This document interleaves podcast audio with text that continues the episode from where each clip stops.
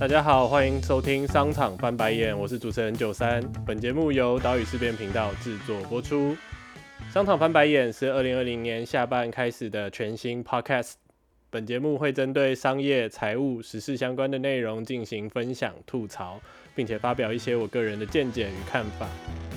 那么，我们开始一起翻白眼吧。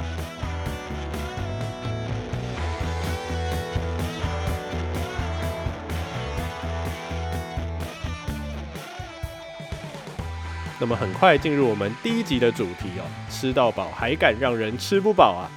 我想来谈谈 All You Can Eat，也就是吃到饱形态的商业模式，以及双北月票的相关议题。这个主题的出发点就是双北月票吃到饱的新闻啦。台北市政府七月九号上午举行的交通汇报里面啊，会中除了讨论到说，哎，共享机车结合双北公共运输定期票的可能性以外，其中也针对捷运月票的使用者用量哦，有了一些检讨。我们的柯文哲市长他说，如果做超过三千元，还要给他免费做不要钱吗？有人就给我做一万多元了。他表示哦，定期票推出的初衷是鼓励民众使用大众运输，但做到一万多元哦，实在很想知道那个人是谁啊。这个新闻啊一出来，马上引起了很多人的抨击跟批评哦，各方也是各种舆论意见都出现了。那包括我自己也是刚看到这则新闻哦，白眼就已经翻了两圈。那我先说一下我的观点啦。首先，柯文哲柯市长完全搞错了问题的重点了。要讨论月票的模型是否需要修正，其实应该要拉出我们完整的月票的专案财务状况，我们去进行分析嘛。而不是拉出这个特定的使用群体，甚至是极端的个人使用情况去进行批判。要是照柯文哲柯市长的这种逻辑，我们是不是该找出同样买了月票却用用很少的使用者，然后追踪一下他们的轨迹，还给他颁奖状嘞？啊，这当然是玩笑话。那首先啊，吃到饱这个方案，它一直以来都是一种蛮容易引起各式各样话题以及消费者注意的商业模式啊。那相对来说，它也很容易引起各种争议啦。例如去年 Google 吃到饱的换约事件嘛，然后还有一直以来我们手机行动上网的吃到饱，各式各样的争议也是层出不穷啊。总是会有人在讨论说，吃到饱到底算不算是个好的消费模式啊？还有吃到饱到底该不该去预防那些总是吃太饱、吃太撑的家伙？所以，首先我们今天会来讨论一下，吃到饱到底是个怎么样的商业模式。先讲特色，再从具体的案例来帮助大家理解。再来呢，我们要讲讲对于厂商跟消费者而言最容易发生的争议是什么？那厂商他面临到的问题到底在哪里？最后，我们回过头来讨论，到底应不应该防范有人吃太饱的这个问题？所以今日翻白眼，重点画起来：商业上的吃到饱怎么运作的？吃到饱容易发生的争议在哪里？还有，到底要不要防范大家吃太饱？那最后的最后，我们来谈一下柯文哲柯市长还有哪些需要去修正的观点跟地方啊？那么，我们就先从商业上的吃到饱它是怎么运作的来进行讨论。首先，吃到饱通常有几种特色，第一个是价格方面的特色。一般而言，吃到饱都是固定价格，不限用量。那透过一个可以比较的状况呢，我们去进行对比的话。吃到饱通常会比我单独买这个东西来的划算，这是什么意思哦？意思就是说我通常付一个固定的价格，然后不限使用量，会比我以量计价来的更为划算而且便宜。那我们等一下会用一个比较好的案例来理解啊。那再来是成本方面的，一般来说可以使用吃到饱这样的消费模式的话呢，它一定是有一些成本结构上面的特色。通常会符合两种成本结构的其中一种。那第一是厂商每多服务一个消费者，它的边际成本极低或甚至趋近于零啊。再来呢，就是说我每个用户他的使用成本哦是可以被合理预期的。怎么说呢？就是不管说我单独的消费者，他的成本可能有多有少，但总体来说呢。每一个消费者他平均的使用成本，我厂商都可以合理估计。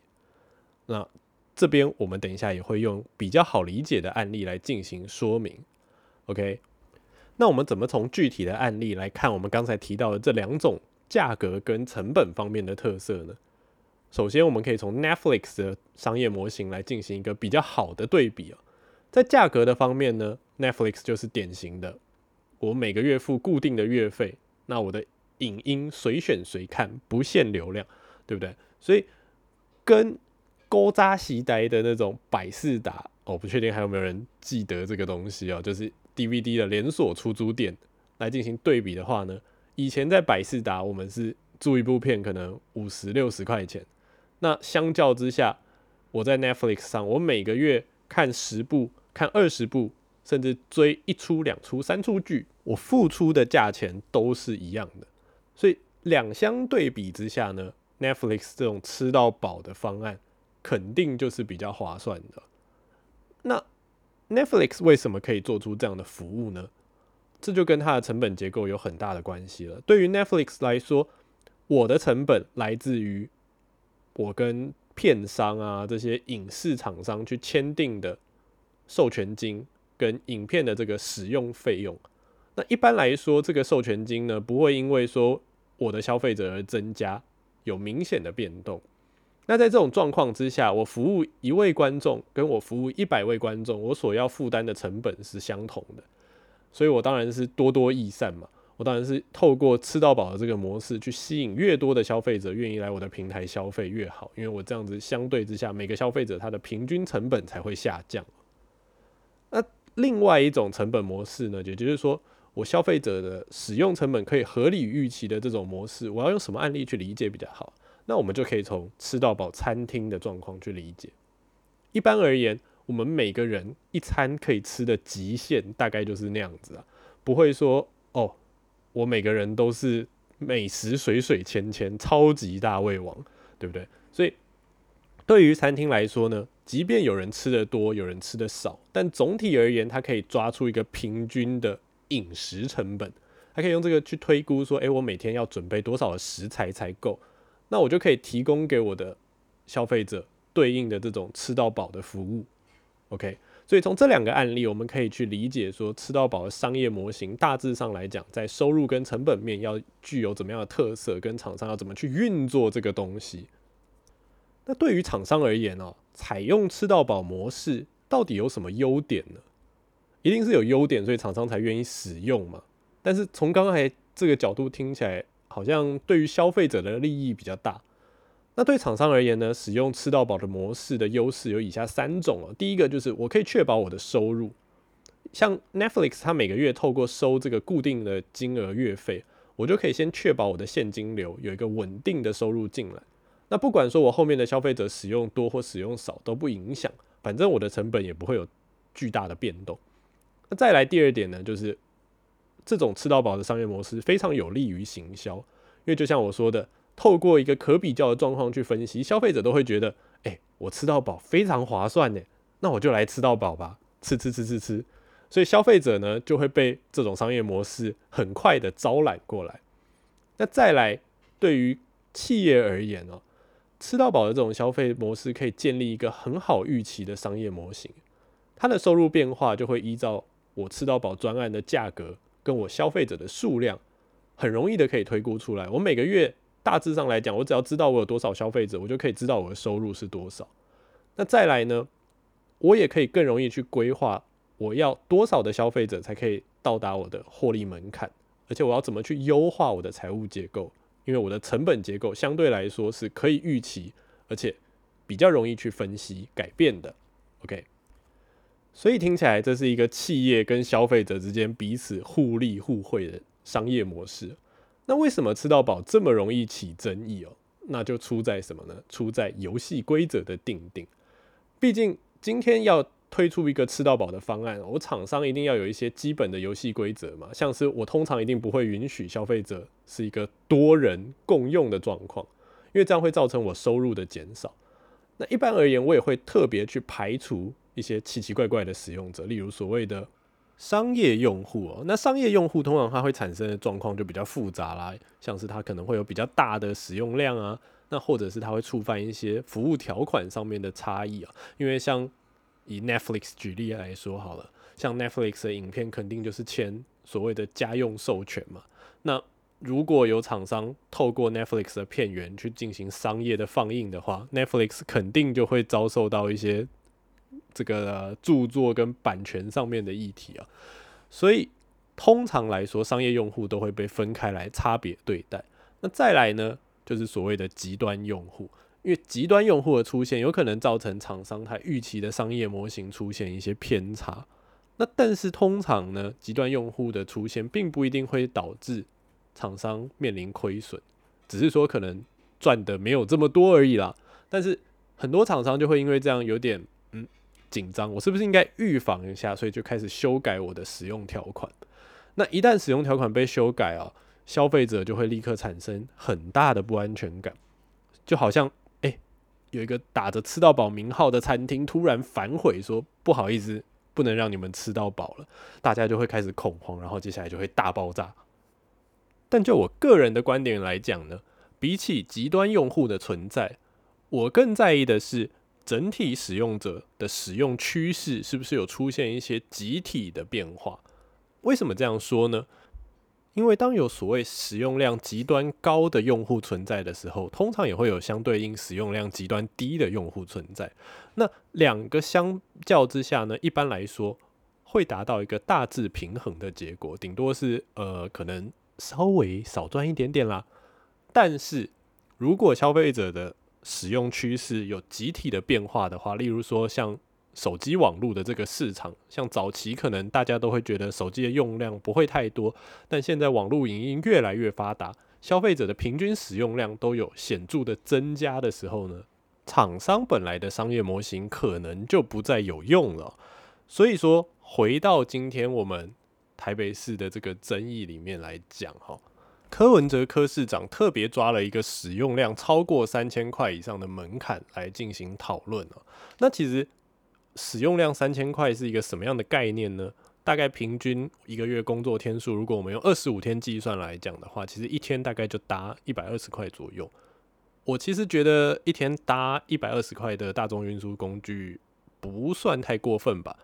我捷运可能住的比较郊区偏远一点，然后稍微来回一下。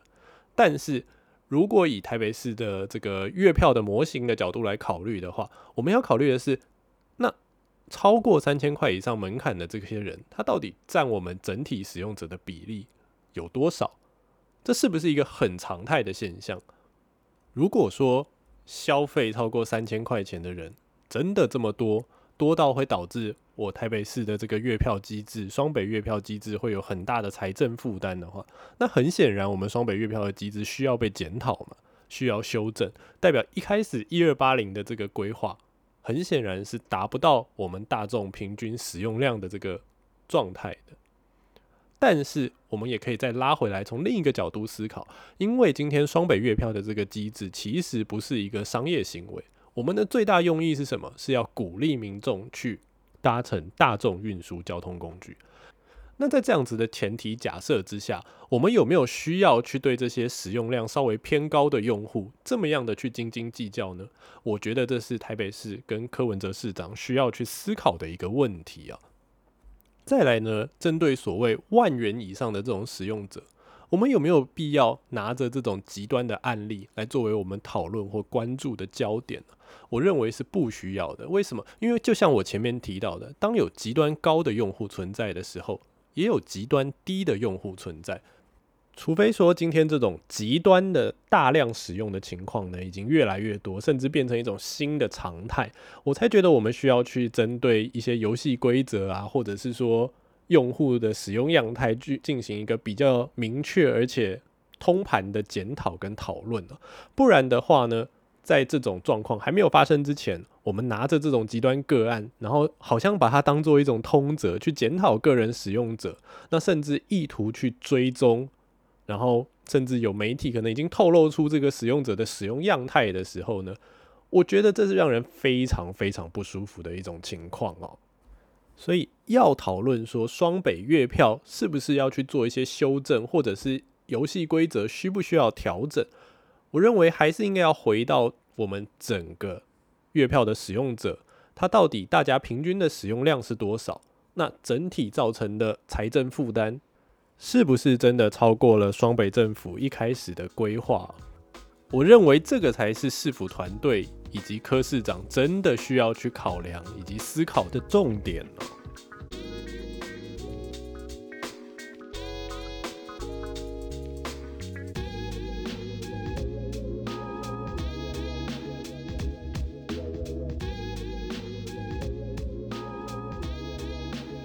很快的又来到我们节目的尾声了，非常感谢各位收听。